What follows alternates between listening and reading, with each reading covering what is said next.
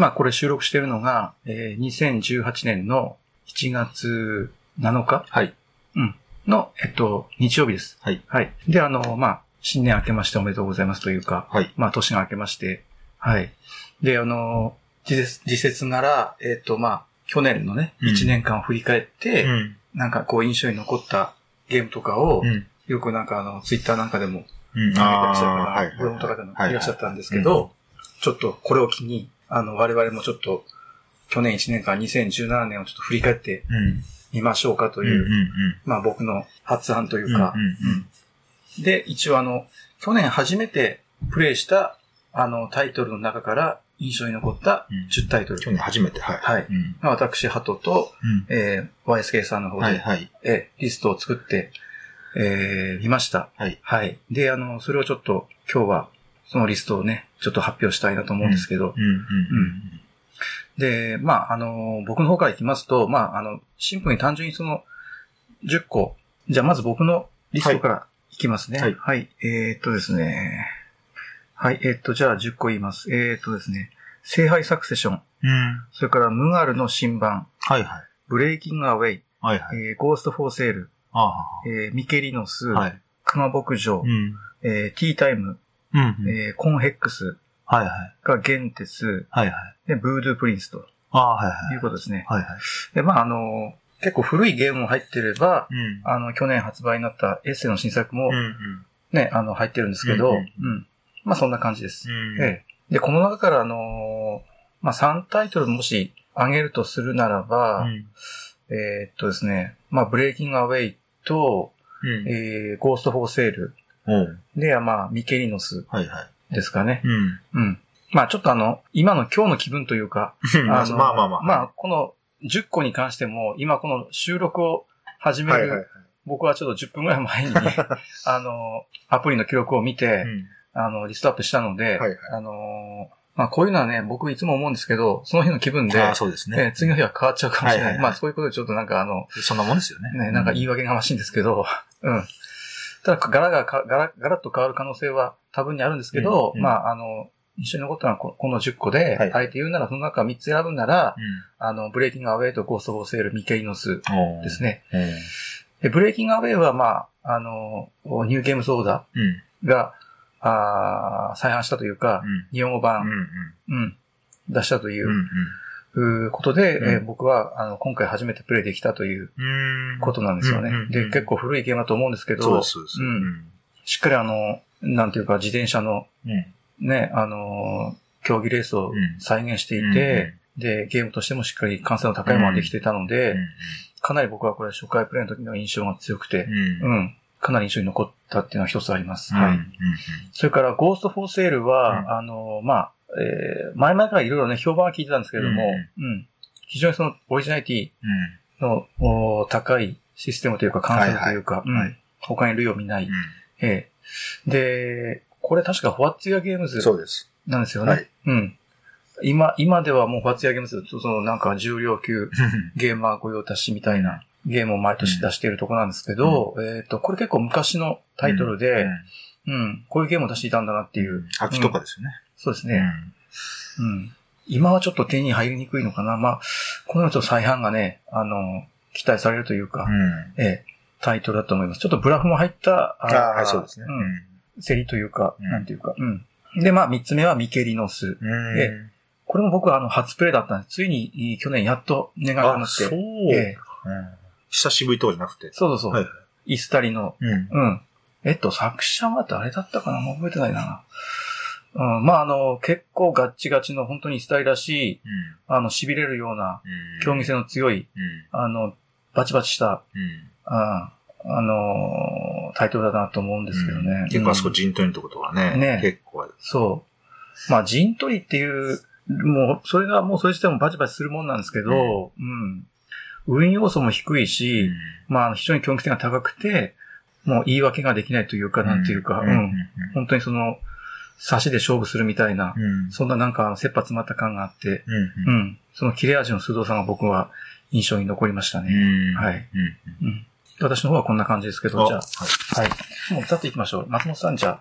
私は、はいあの、ハドさんはこうアプリをでプレイログうん。っていうものでこう撮ってるんですけど、うん。私も、えっ、と、今年初めの頃は撮ってたんですけど、うん。まあ私も、えっ、と、秋賞なもんで全然記憶取ってなくてですね、ん。過去のツイッター見て急遽作ったんですけど、うん。えっ、と、一応まあ今年で初プレイっていうので、うん。えっ、と、乗り間違うんい、トリックテイルですね。うん。あと、アニマルオリンピック、うん。えっ、と、コンプレットの元になったような感じですけど、うん。あと、キルトキャッスル、うん。ブルックハルトですね。あと、シャハトのマハラジャ、マハラジャの遺産ですね。うん。あと、えっ、と、フリフリックワーグ、フリーゼの、うん。あーパパズルゲームですね。うん。あの早時パズルゲーム。それから、やっぱテラフォーミングマーズ。うん。で、あと、コロニスト。うん。えー、それから、あーアバハロうん。ー。えー、これもトリックテイクですね。うん。で、あと、えーフラガのリアルタイムのアクションゲーム、タイムイズマネー。うん。で、それから最近ですけど、アグラ。うん。っていう10個を挙げたんですね。はい。で、うん。で、そのうち3つを、っていうことで、うん。えーっと、一つ目はその、まあ、この回でも、うん。あーメインでも挙げたんですけど、やっぱりマハラジャの遺産うん。は、うんあーやっぱりシャーハトンが私好きだっていうこともあって、うん。あの、平成の時代からまた次の時代に移ろうとしているこの中で、うん。これだけカレッカレな、うん。シャハト節全開な感じのを、うん。こう出てきたっていうので、非常にやっぱ印象に残ったんですよね。うん。っていうので、やっぱ挙げたかったのと、うん。で、コロニストは実は、えーコロニストとアグラは二つ一一緒にして、うんえーお思ったことがあって、うん。コロニストは、うん。あれ4時台までやってうん、多分3人で4時台でやって、6時間ぐらいかかるんですよ、多分。うん。あの、まあ、もうもちろん早落ちなのもっとできるかもしれんけど、うん。まあ、えー本当に、フルでゲームをやろうとすると、もう、うんあの、6時間とか7時間とかかかるような、うんえっ、と、本当に非常に長大な、あの、うん。ゆでも別にアメゲーではなくて、あの、まあ、絵柄もクレメンス・フランスやけども、うん。えっ、と、非常に、ハン、うんドマネジメントじゃない、リソースマネジメント、うん。拡大再生産。うんっていうのがうん。メカニクスの骨子なんだけど、で、それだけ長大なものを作ってる。うん。っていう、うコロニストはそういうのはちょっと極北かなって思ったんですよね。ああ、こ行き着くとこまで行ったかと、とうとう。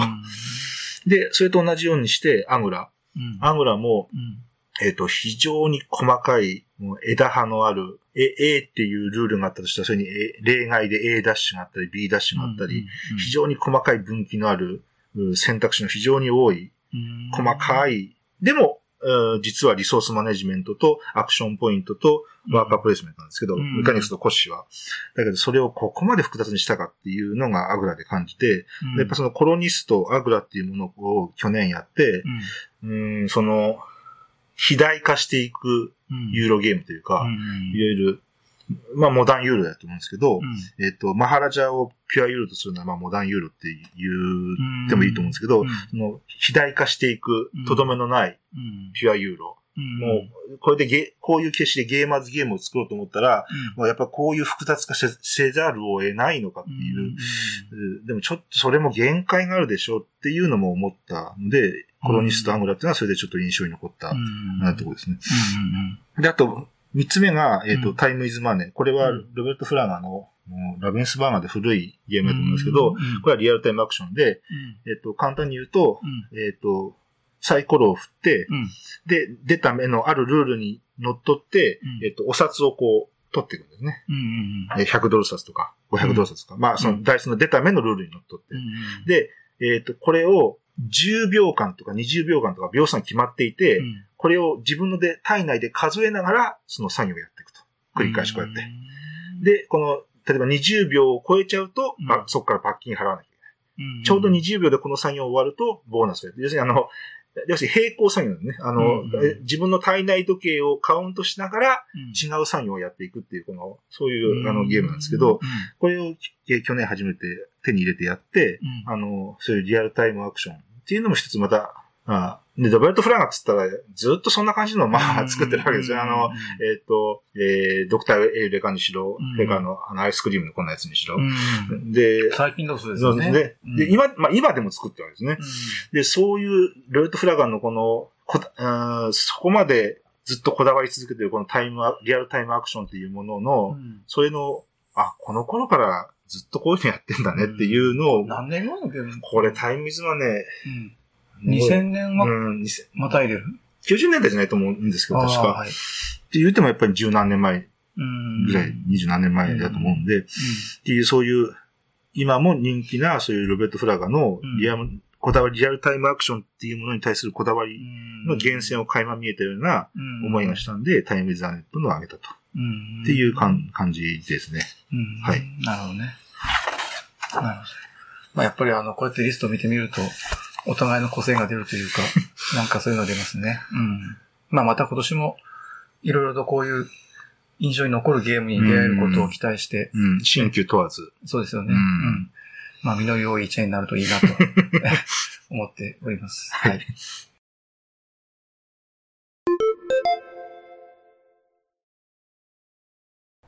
はい、えっと、では、スパイアーズ。はい。スパイアーズですね。えっと、まだ国内流通始まっていない、うんえー、本当にこれも新作、ピカピカの新作ですね。ちょっとゲームの説明を、松本さんが概要ですよね。概要とどんな感じメカニクスとしてはバッティングゲームと。うん。で、えー6色塔があって、スパイアっていうのが戦闘、あの、尖った塔っていうんですけど、戦闘っていうことがあるわけですけど、ん。6色のその塔が書いてるカードがたくさんあって、うん。これを、うん。お場に並ぶんですね。で、はい。1、2、3っていう3つ、あの、うん。の市場っていうか、うんまあ、場所があって、うん。そこにこう、塔のカードが並んでて、うん。例えば1の普段のところに置いてあるカードが欲しいんだったら、1っていうカードを、あ、1、2、3っていうカードを手札で、まあうんみんな持ってるわけですけど、うんその1のカードを今回欲しいなと思ったら、1っていうカードを裏向きにしてはい出せばいいし、2のカードが、2のところに置いてあるカードを今回欲しいなと思ったら、2のカードを裏向きにして出すわけですけど、うんで、みんなが裏向きで出したら、せーの、ドンつって表向けると。うんで、バッティングしなければそのカードを普通に取って、うん。自分の場に加えると。はいはいはい。で、この場っていうのは、その6色のお戦闘うん。が、えー色ごとにこう並んでいて、うんで、得点を言ってしまうと、3枚までだったら、ある一つの色の塔につき、カード3枚までだったら1枚5点。1枚5点。だけども4枚以上になると、うんもう一気になんと1枚マイナス1点になっちゃうと。はいはい。だからもう3枚だと15点だけど、はい4枚になった時点でマイナス4点になっちゃうと。はい非常にすごい落差なわけですけど、はい19点下がるね、などうしてでも、うんお3枚までにはとどめたいわけですけど、みんなね。うっていう中でそのやると。ん。うん。で、えー、だからそういう裏向きのバッティングがのですよね。うん。で、それ聞くと、そんなの、なんか、凡百な、よくあうる、ん同人でもよくある感じじゃないのって感じなんですけど、うん。そのバッティングした時が一つ面白くて、うん。バッティングした者同士で、うんじゃあ最終的に誰がこのカードを取るんだっていうのを、うん。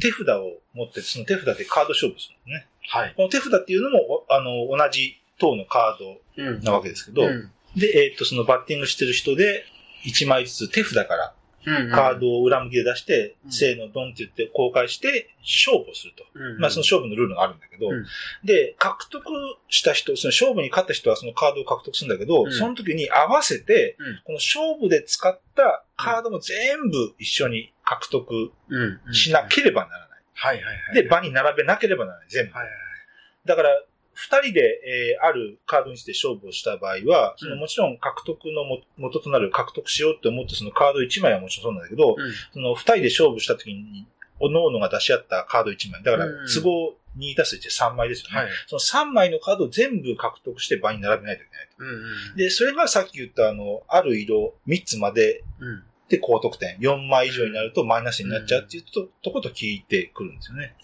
だから、あ、これ、勝負に負けそうだなと思ったら、例えば相手がちょうどある色3枚でもうこの以上この色のカード増やしたくないなっていう状況なのであれば、うんまあ、わざと負けて自分の手札からその相手がいらなそうなカードを出して、勝負にはもう明らかに負けるけれども、相手にその色のカードを押し付けるっていうことが生まれて。うん、そこが、えー単純なこのバッティングで勝負に勝っちゃいいかっていうとそうでもない、少しひねった、うん。あの、逆に負けた方がいいみたいなこともあり得るような、うん。そういう単純な構造じゃなくなっていて、うん。そこのひねりが面白いっていうか、うん。まあそこがこのゲームの他と違うところだと思うんですよね。ううん。ん。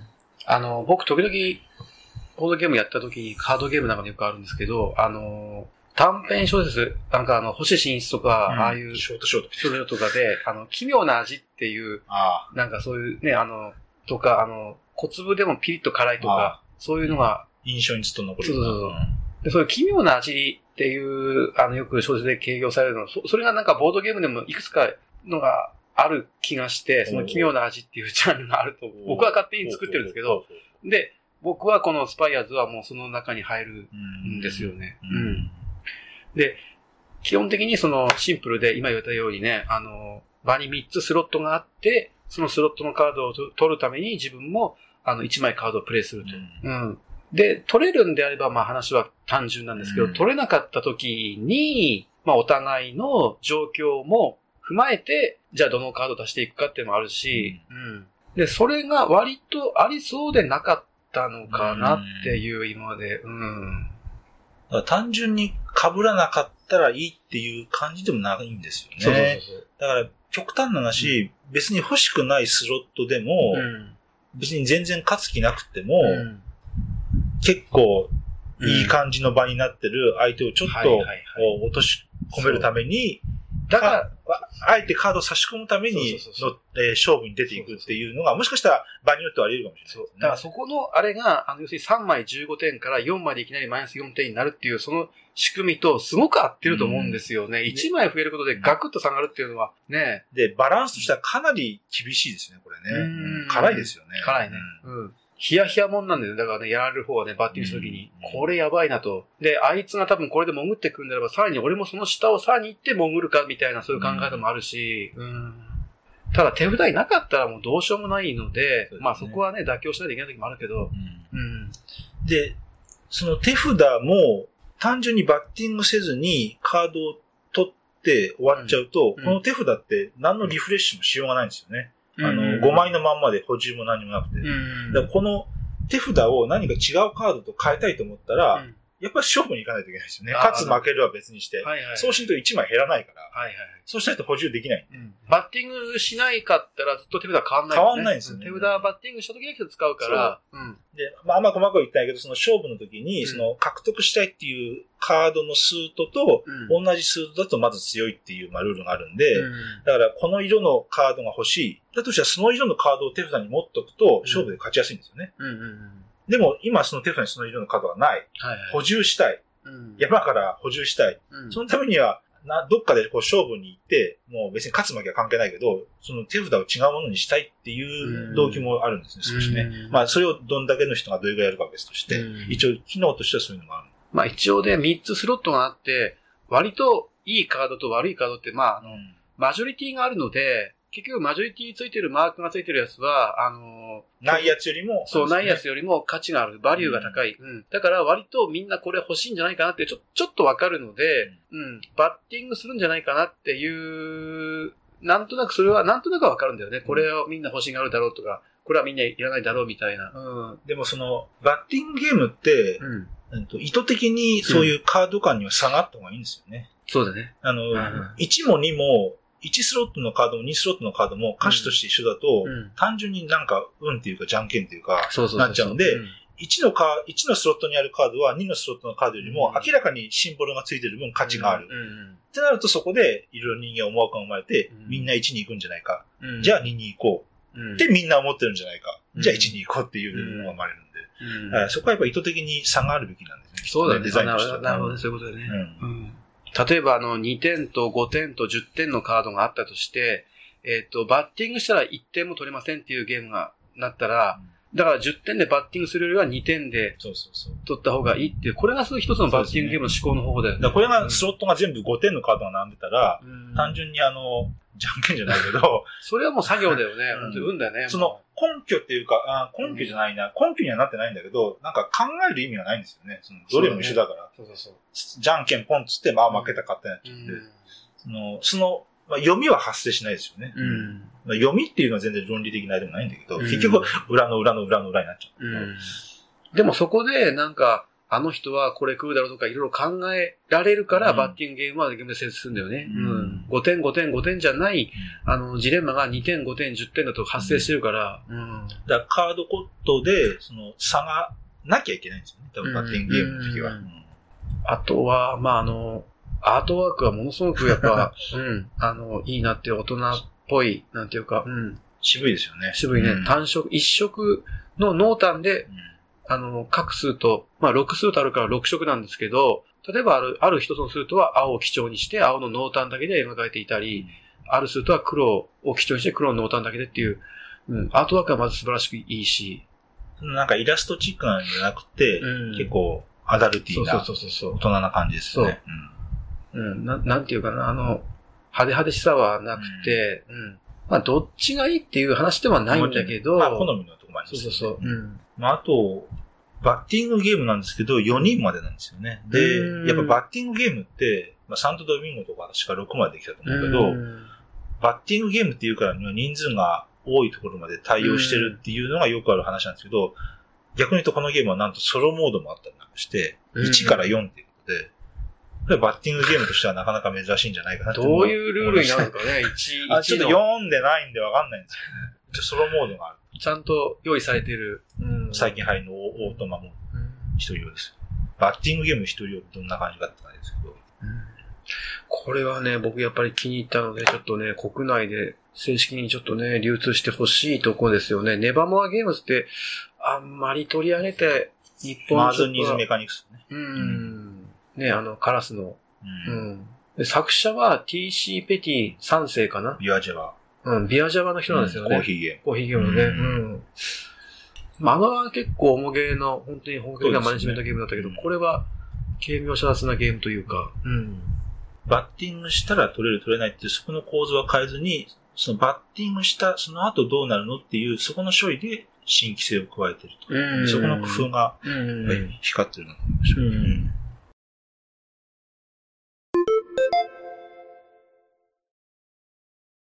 はい、えっと、ではね、ローマの執政官という、あの、川崎ファクトリーの、うん。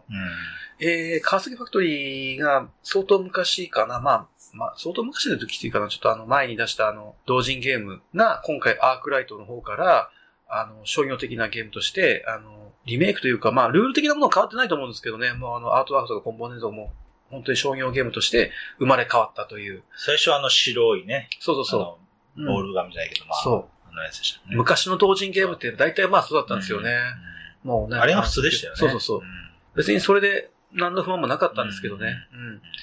で、まあそういうゲームがこう、なんていうか、後で発掘されたというか、あの、生まれ変わるってやっぱいいことですよね、ちゃんとね。うんもう一回見直される。そう、漏れずにね。ねね。で、多くの人にこう、もう今も昔より全然その人口も増えたし、そういう人にはこういうふうにね、あの、や、ね、プレイされれば、全然いい、いいことだと思うんで、うん。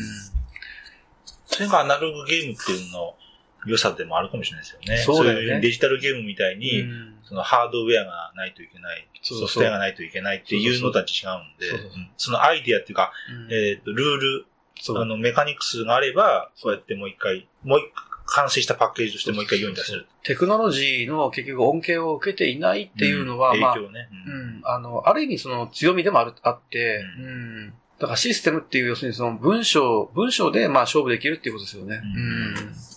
で、まあこのゲーム、まあ僕もあの同人の方を昔、ずっと昔にやったことがあって、あの、まあ面白かった印象があったんですけど、まあ今回こういうふうにあの好きなあのゲームだし、まあ川崎さんって僕まあ尊敬してるデザイナーの一人だし、あのね、あのこういうふうにリプリントされたので、これを機に買ってみて、うんまあ今回ちょっと積み下ろししたいなと思ってやってみて、で、ややっぱりあの、まあ前も面白かったんですけど、まあさらに今回の方がやっぱ面白かったっていうか、うなる、ね、いろんなところにちょっと細かい、いろんなところにうなる箇所があって、うん。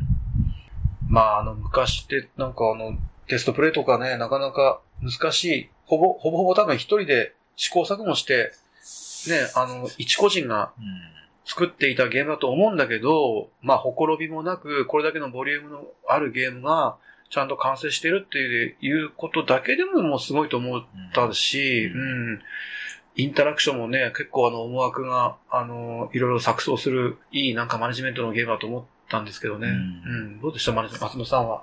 松本さんもこれ2回目ですか？同人でもやってたんですか？同時のを持っててう、ん。ゲームマーケットで、あの、買った覚えありますし、持って、うんまあ、新版もありますけど、うんこっちの新版はまだ持ってないんですけど、うん。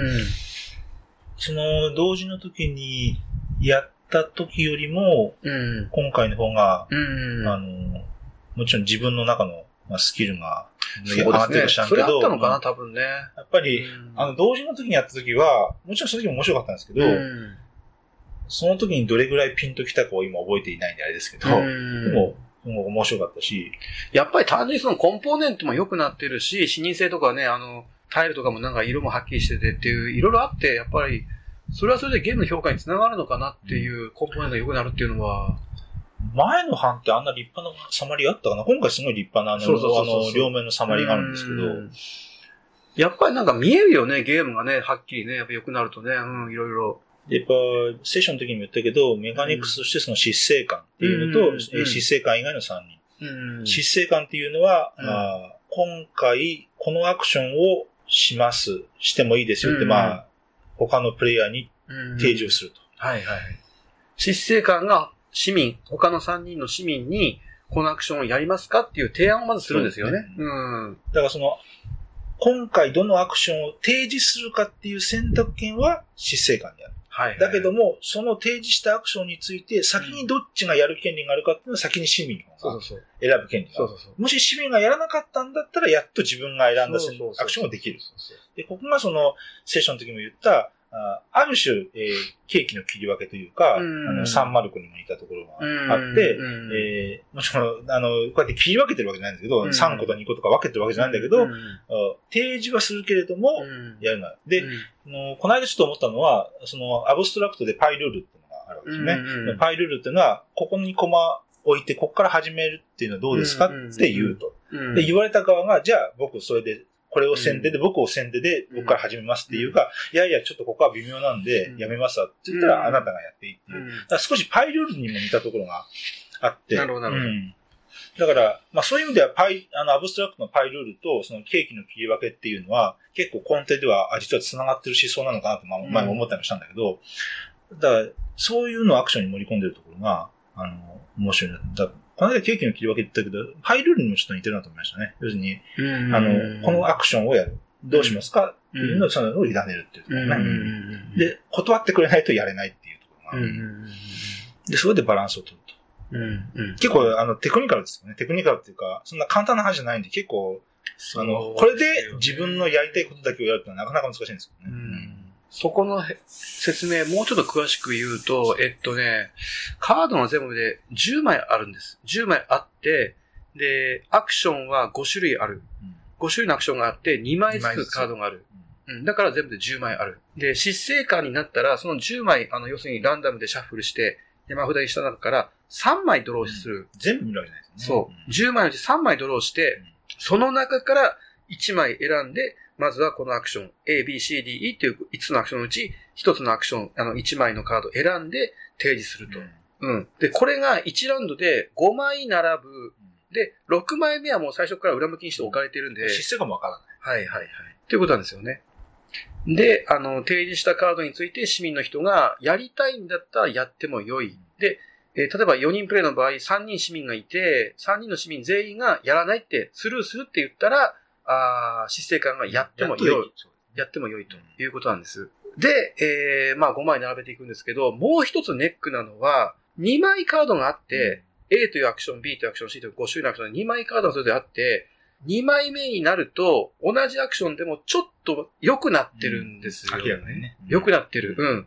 だから例えば農民っていうアクションがあって、1枚目だったら例えばコインが2枚しか取れないとかいうことでも、2枚目の農民だったら4枚コインが取れるっていうふうにちょっと強化されるんですよね。だから、そこもネックで、1枚目に農民が出てきた時に、あの、ここで行くのか行かないのかっていうちょっとね、あの、悩む面白さがあるのと、ただ失勢感もやっぱドローしてくるのは運なので、ゆくゆくはどうなるかわからないっていうのもあるし。で、その市民の動向で、ある程度コントロールですね。みんなが、どうせ2枚目の農民出るんでしょって、はい、全員がスルーするんだったら、はい、いや、そんなことなら俺2枚目の農民手札に持ってるけど、出さないよっていうこともあるかもしれないし。そう。で、えー、例えばその、もし1枚目の農民にみんな市民が行ってしまったんであれば、死生官は2枚目の農民を悠々と出すと。これ見たことかというふうに出すと。同じアクションっていうのは2回目できない、ね、そう、2回できないんですよね。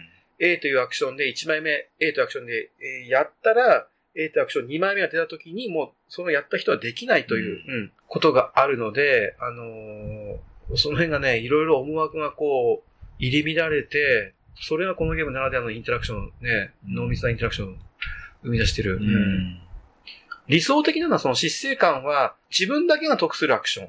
市民はやっても得しないんだけど、うん。執政官はやることですごい得するアクションっていうのが一番理想的なんですよね。で、で、そういうのは、まあ、まあ、ドローもあるので、運も、運もある、絡んでくるし、場の状況もあるから、まあ、なかなかそういう立場にはななりにくいんだけど、例えば自分だけがボード上に駒を置いてて、ボードから駒を取るっていうアクションの場合はいはいは、はいもうその人しか。やっても意味ないですもんねそうそう。そうっていうようなことですね。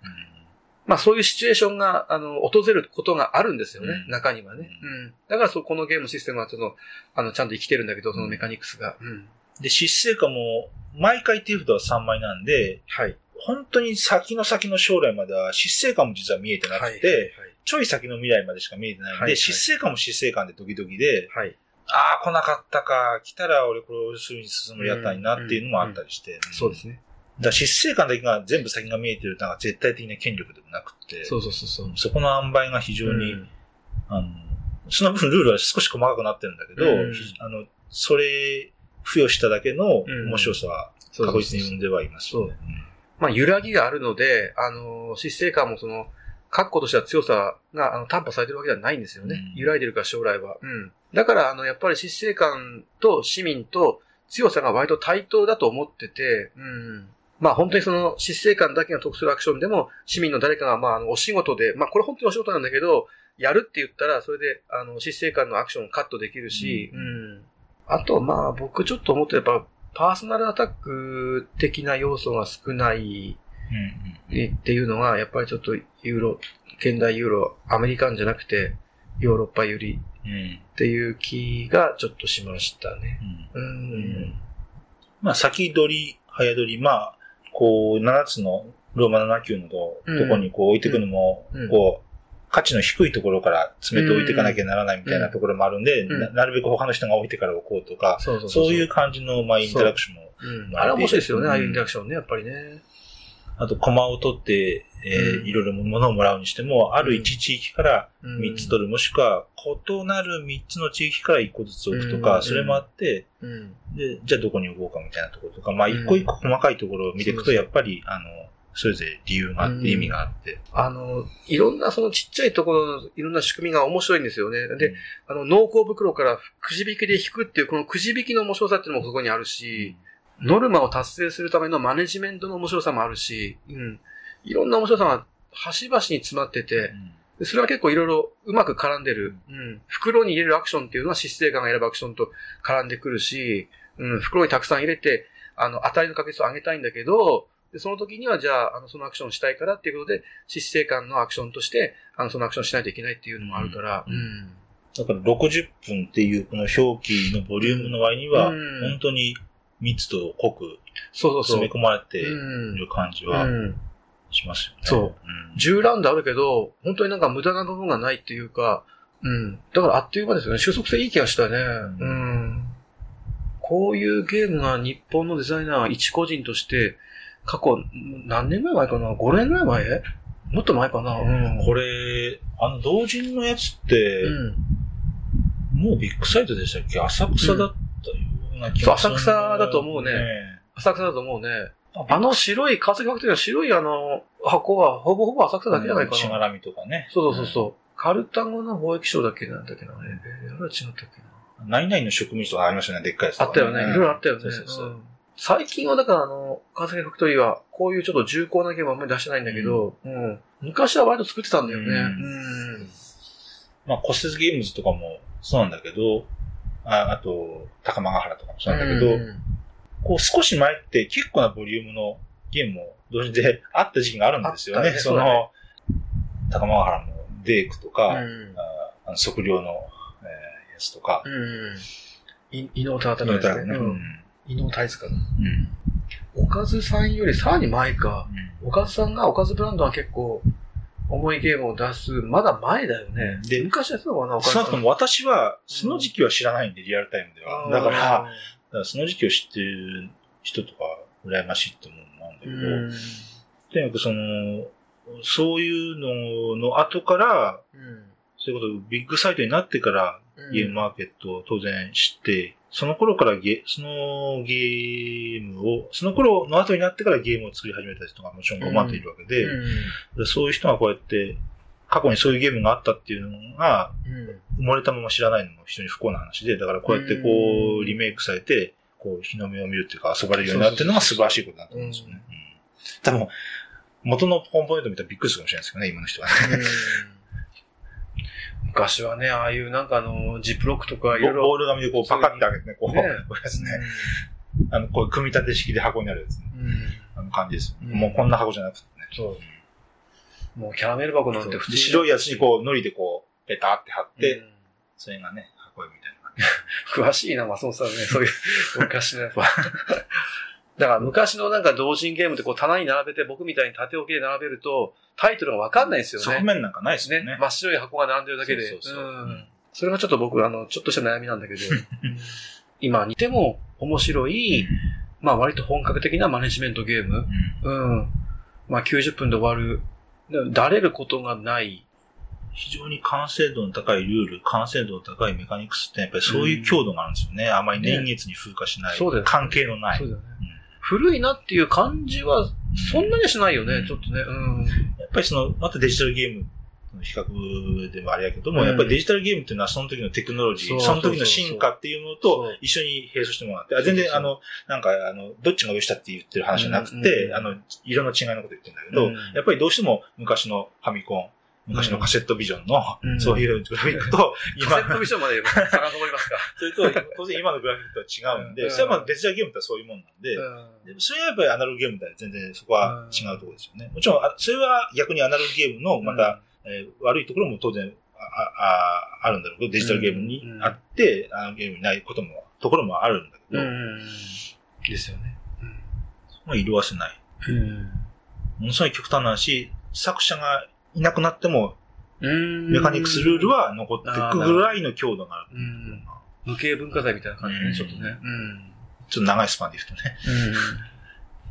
でまあこうやって、その頃のがいろいろこう復刻されるっていう流れもできたら、私、いい感じもしますけどね。そうそううん私も欲しいのもあるし。うん。まさかこんな風にそのロマの疾生感がアークライトからこういう風に出る、出るっていうのはちょっとね、うん予想できなかった。でもそれこそルールの達人も、うんまあ、ああいうふうに新たに炭酸ファブリックのアートになったりとうか、ん、川崎さんに限らずだじゃないけれども、うん。そういうふうに、あの頃のやつをこうもう一回見直すっていうか、うん。こうやってリプリントするっていう流れができたよね。もう骨折ゲームズのゲームとかはね、今、リメイクすればいいと思うんだよな。全然あ、あれこそ本当にシステムのオリジナリティで完成度を担保してるゲームがたくさんあると思うし。私ね、あの、アンモナイトが帰っていないのが未だに非常に、あの、ずーっと、あの、悔やんでるんで、アンモナイトあれはまだあの時浅草だったんですよ、ね。で、ああの時私はもう参加してたんですよ。浅草に。うん僕確か松本さんの一緒に行った覚えがあっうんうん僕はね、骨折ゲームズのね、ボンさんと握手したんですよね。長い昔からのファンでっていう感じで。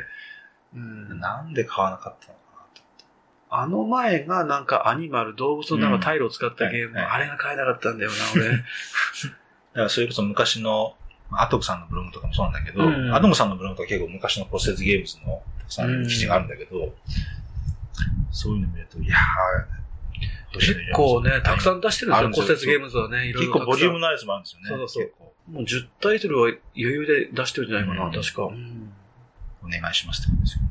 そうそうそう。絶対今のアートワークでや、や、やればね、受けると思うんだよね。うん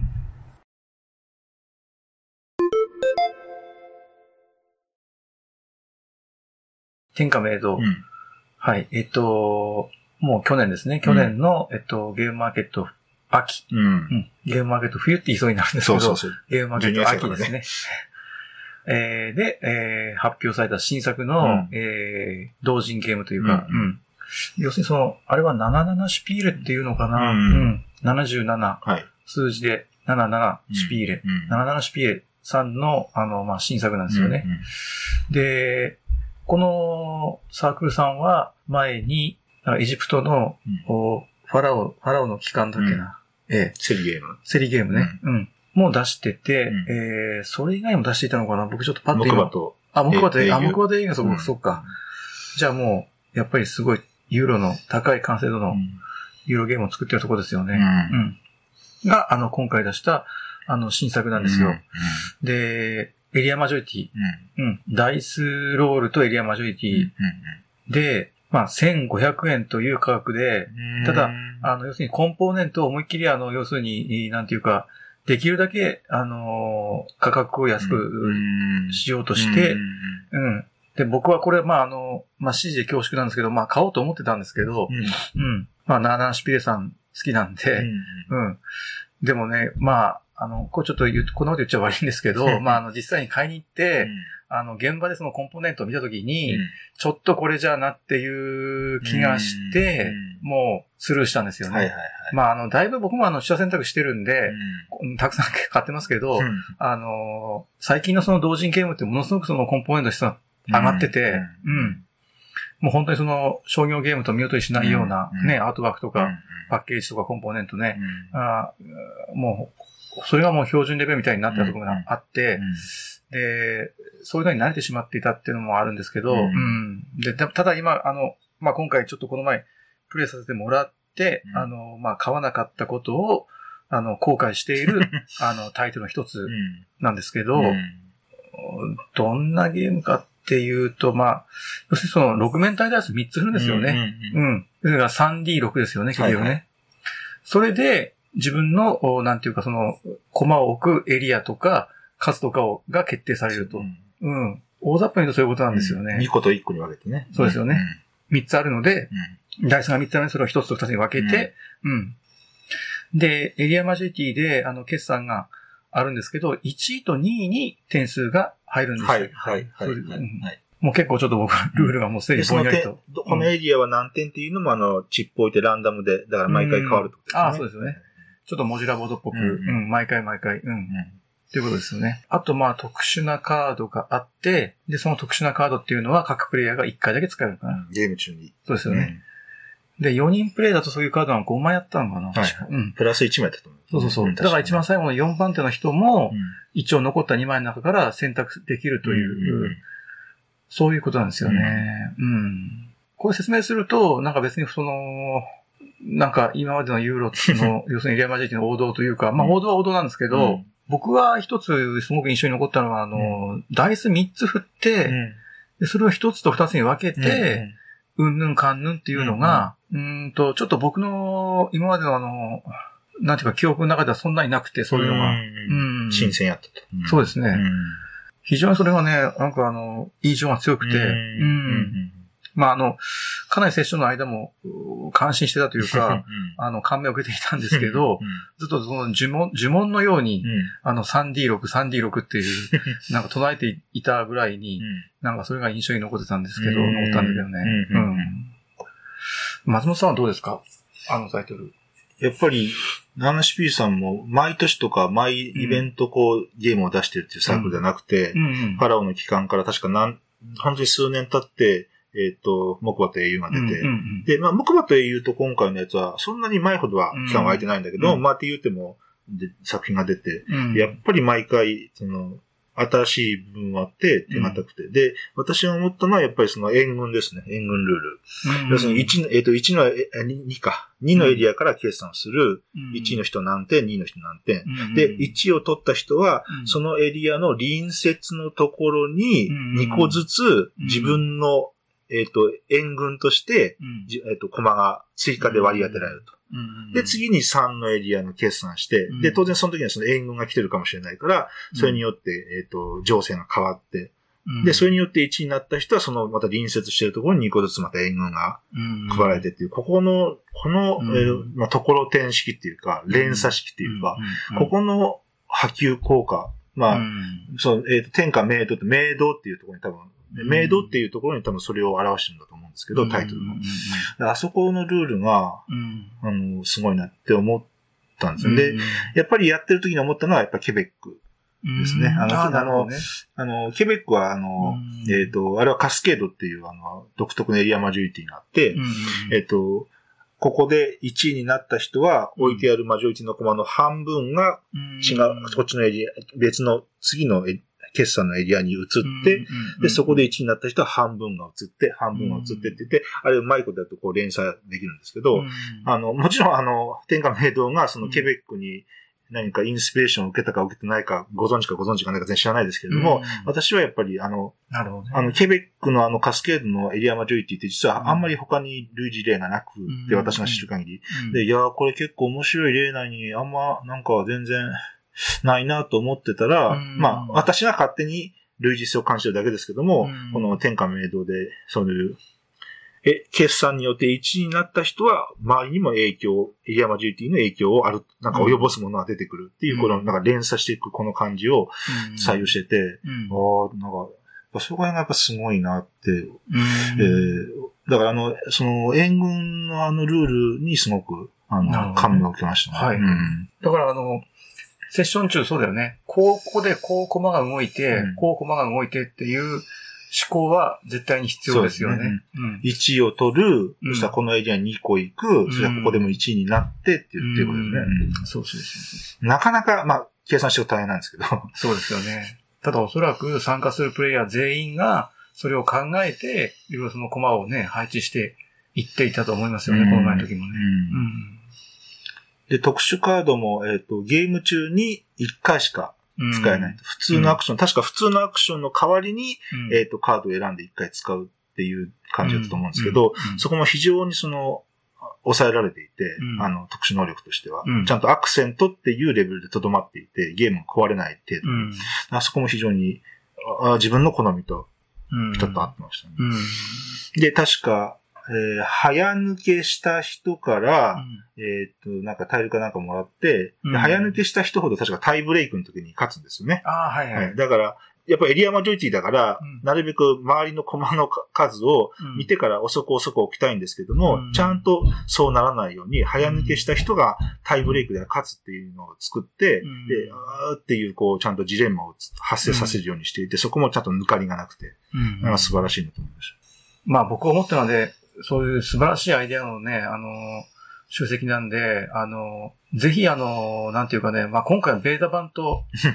まあ言ってしまうと失礼かもしれませんけど、ぜひぜひこれはね、あの、豪華なコンポーネントで、あの、どっかね、大きな商業系が出して、うんもうね、僕世界レベルだと思うんで、うんうん。で、そういうふうに、あの、リプリントというか、リメイクされるのを望んでやまないのが、うん今の僕の偽らざる心境なんですけどね。うんで、最近そういう流れ、だんだんできてきてますよね。昔と比べて。ね。そうですよね。